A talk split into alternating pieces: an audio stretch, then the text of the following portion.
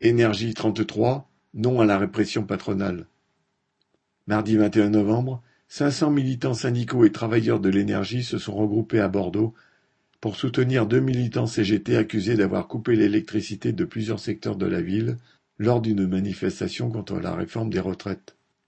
Le 24 mai dernier, cinq salariés d'Enedis, dont le secrétaire général du syndicat CGT Énergie 33, ont été interpellés par la police à leur domicile à six heures du matin.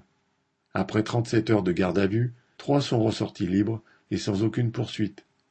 Pour les deux autres, la garde à vue a duré quarante-huit heures, suivie d'une comparution devant le juge des libertés, qui leur a interdit de manifester en Gironde jusqu'à leur convocation au tribunal correctionnel, mardi 21 novembre.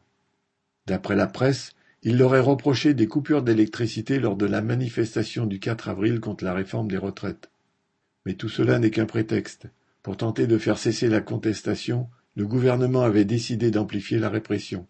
Lors de la manifestation du 1er mai à Bordeaux, des dizaines de personnes avaient été retenues pendant une heure trente dans une nasse, vingt-trois avaient été interpellées et gardées à vue vingt-quatre ou quarante-huit heures, toutes heureusement libérées sans poursuite. Les jours suivants, la police avait interpellé et mis en prison plusieurs jeunes venus protester contre les arrestations du 1er mai. Celle des salariés d'Enedis, quelques jours plus tard, faisait partie de cette même stratégie d'intimidation. Dans le pays, de nombreux travailleurs et militants, en particulier de l'énergie, sont encore sous la menace de procédures disciplinaires et judiciaires et risquent leur emploi. Ceux qui se mobilisent pour les soutenir ont entièrement raison. La violence est du côté du gouvernement, qui a décidé de priver les travailleurs de deux ans de droit à la retraite, et du côté de l'État qui utilise tous les moyens à sa disposition pour défendre un ordre injuste. Correspondant Hello.